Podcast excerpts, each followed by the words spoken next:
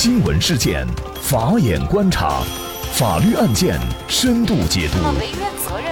传播法治理念，解答法律难题，请听个案说法。大家好，感谢收听个案说法，我是方红。更多的案件解读，欢迎您关注个案说法微信公众号。今年的金九银十啊，让人们真正感受到了楼市的冰冷。从一二线大城市到三四线的小县城，降价潮无一幸免，成交量寥寥无几。那市场上呢，也充斥一些降价百分之四十、百分之十首付、全款七折等信息，甚至啊，万科喊出“活下去”的口号，上海中原实行全员降薪活命。关于楼市的一场浩劫正在来临。那么前期签订合同的一些购房者呢，比较当期的房价呀，就觉得自己买亏了，继而呢就向开发商申请退房，或者要求开发商比照现行的房价退还差价，就引发了一系列因为房价下跌业主维权事件。嗯，所以呢，在全国各地也出现了像非法上访啊、游行啊、打砸开发商售楼部等一些过激的维权行为。那么就在今年的六七月份，北京通州 K 二十里春风的售楼处就被围了，数十名身着印有“退房短袖”的购房者聚集在售楼处。那么购房者们声称啊，由于这个项目的售卖价格前后相差太大，早期购房者集体要求退房，因为刚开盘的时候是四万多，而现在的售价降到了两万多，相差两万，相当于这个房子是贬了一半儿。你说谁愿意呢？那么就在今年的九月，杭州大江东的未来海岸二期开盘，部分房源降价四十万，一期业主呢也是出来维权。九月二十一号，太和合肥院子打折甩卖，备案价是每平方米两万二的洋房，现在只卖每平方米一万六。那业主呢也开始示威游行。那么就在十月四号，江西上饶碧桂园信州府。每平方米一万块钱的价格降到了每平方米七千块钱，引发业主维权，聚众打砸售楼处。而在刚刚过去的国庆期间，上海浦东惠南镇的碧桂园浦东南郡楼盘，二零一八年八月份开盘价是每平方米三万五，一个半月以后就下降到了每平方米两万六到两万八，相当于是七点五折大甩卖。那么业主呢也是游行示威。那么因为房价大幅降价，先期的业主退房、退钱、补差价的这样的请求能够得到法律的支持吗？就这一系列相关的法律问题啊，今天我们就邀请云南凌云律师事务所副主任杨崇林律师和我们一起来聊一下。杨律师你好。呃，主持人你好。嗯，非常感谢杨律师。那么，首先还是请杨律师给我们介绍一下，根据我们国家的法律规定，什么情况下房子在买了以后你还可以去退？按照法律规定，退房的话，实际上从法律上来讲，就是解除双方签订的买卖合同。而解除双方买卖合同的话，在法律上是有明确的、严格的限制和规定的，因为作为合同来说。它是尊重当事人的意思自治，双方此前所达成的买卖合同，如果没有出现应当解约的合同约定的事由或者法律规定的事由的话，那么任何一方都必须按照合同来履行，这就叫契约精神。否则的话，我们的交易秩序、我们的市场秩序就会乱套。如果要解除合同的话，一般情况下有这样几个情形：一个是出现了法律规定的可以解约的情形；第二个是出现了合同约定的可以解约的情形；第三一种情况是双方虽然都没有出现解约的情况，但是呢，开发商也就是说我们的房屋的销售一方和购房者之间达成了一致，双方协议解约。那么在这种情况下，这三种情况下，那么合同解除进行退房是可以的。另外还有一种情况，那么就是合同无效，在效果上可以达到合同解除的部分效果，但是呢，合同无效并不等于解除合同，因为解除合同是在合同有效的情况下进行的。总体上来说，就这么几种情形。那么我们现在分情况来说。第一种情况，比如说开发商和购房者达成了一致解除先前签订的购房合同，那么属于双方的协议解约，这个很好理解。对于购房者者来说，比较难理解的是什么呢？是法律规定的可以解约的情形。那么一般下列情况可能会构成合同的解除。第一种情况是商品房存在着权利瑕疵，这个怎么理解呢？举个简单的例子，我们最高院在审理商品房买卖合同的司法解释第八条，它有个规定，如果说商品房买卖合同订立以后，出卖人的一方没有告知买受人，又把房子拿去抵押给了第三人了。那么在这种情况下，作为购买的一方，他是可以解约的。也就是说，我买房子的话，他的权利应当是完整的。但是你开发商有的时候为了回笼资金，他就把房子已经抵了，抵出去了，比如说抵给银行去了。这是你买房子买的是一个权利受到严重限制的。在这种情况下，你又没有告知买受人，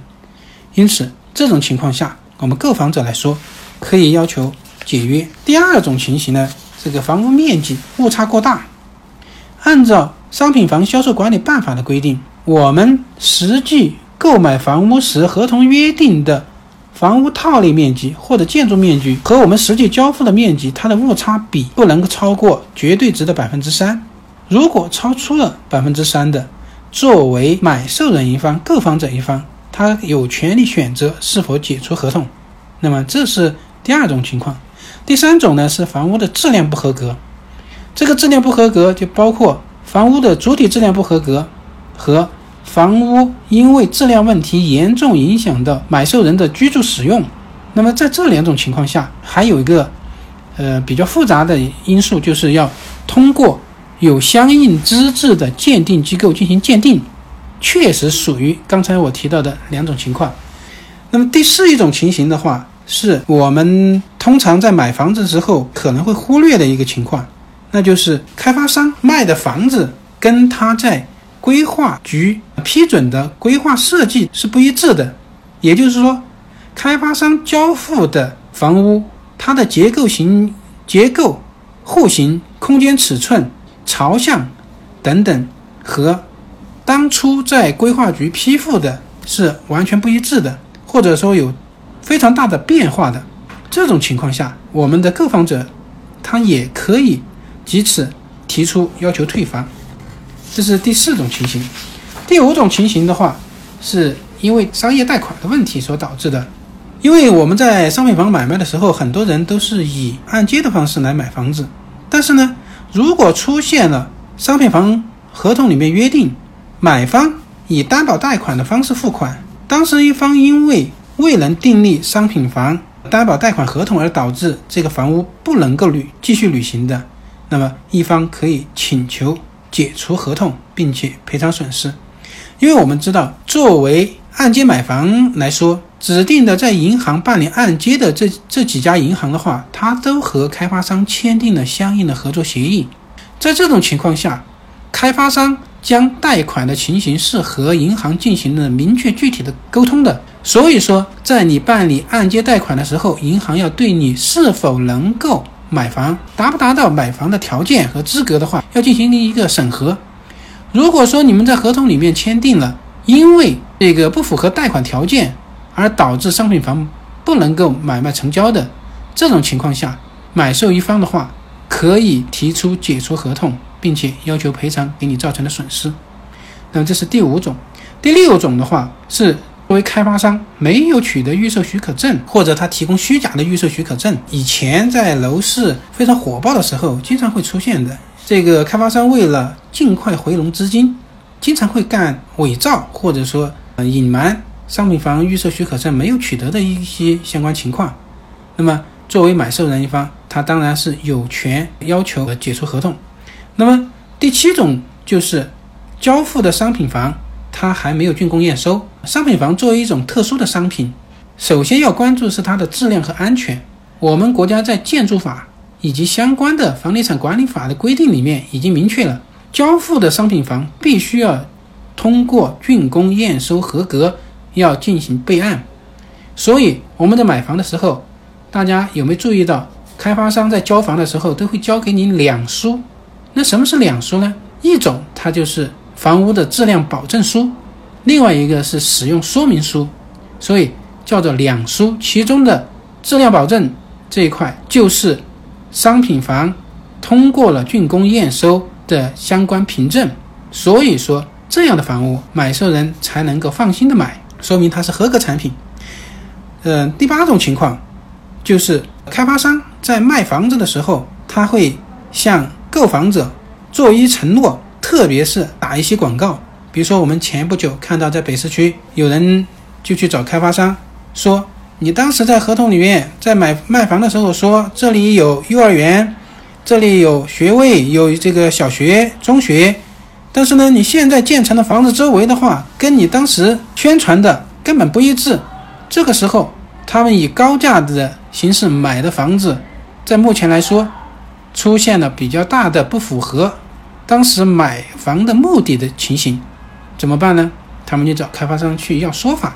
这也从法律的层面上来说了，开发商在商业广告的宣传上是否存在欺诈行为？如果作为开发商，对于小区的环境呢，小区的配套啊。地段啊等等之类做了比较明确具体的宣传，但是呢，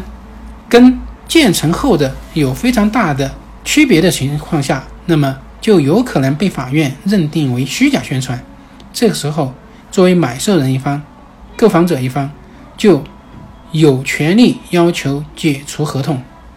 那么总体上来说，我们认为你要解除合同的话，应当从。法律法规规定的这几个具体的方面去探讨，所以刚才主持人所说的，呃，什么样的情况下房子买了以后可以退房呢？那么在这些情况下是可以退房的。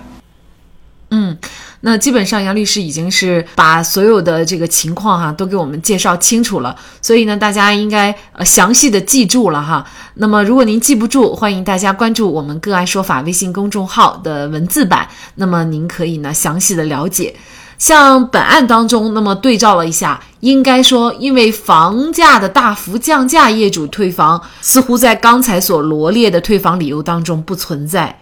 因此，业主退房的请求是不是就不能够得到法律的支持呢？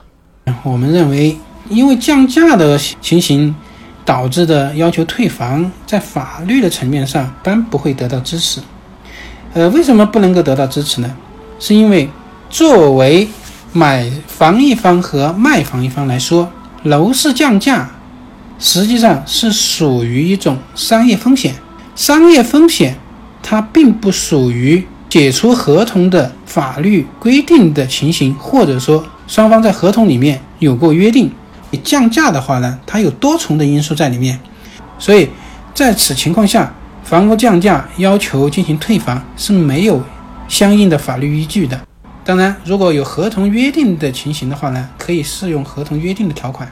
嗯，当然了，我们知道购房合同通常都是房地产商的一个格式条款啊，所以呢，基本上通过合同约定退房，这个应该是可能性几乎微乎其微了。但是呢，我们从另外一个角度考虑，如果这个房价是上升了一倍或者两倍，当然之前也有，那么同样的开发商他也不可以因此而毁约。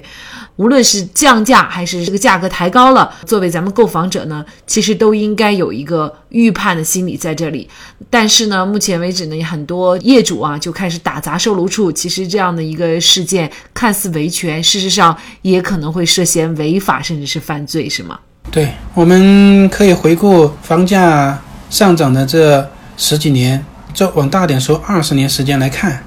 那么此前大家买房相对。很便宜的时候，开发商在当时那个环境里面卖的价格和现在的价格完全是不可同日而语。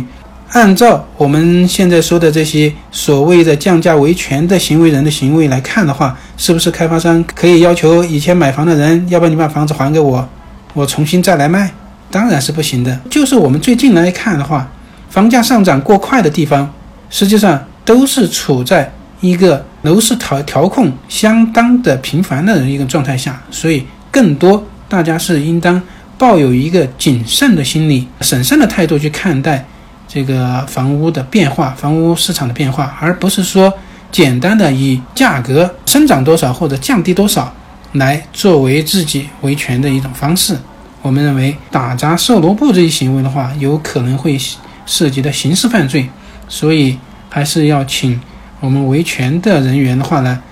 更多理性来看待，而不能够一时冲动给自己造成更多的伤害。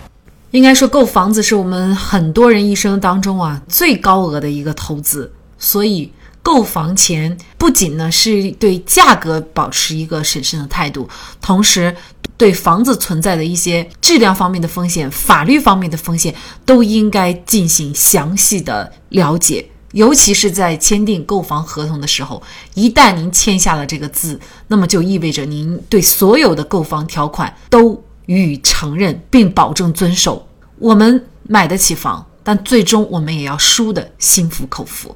好，那么在这里呢，也再一次感谢云南凌云律师事务所副主任杨崇林律师。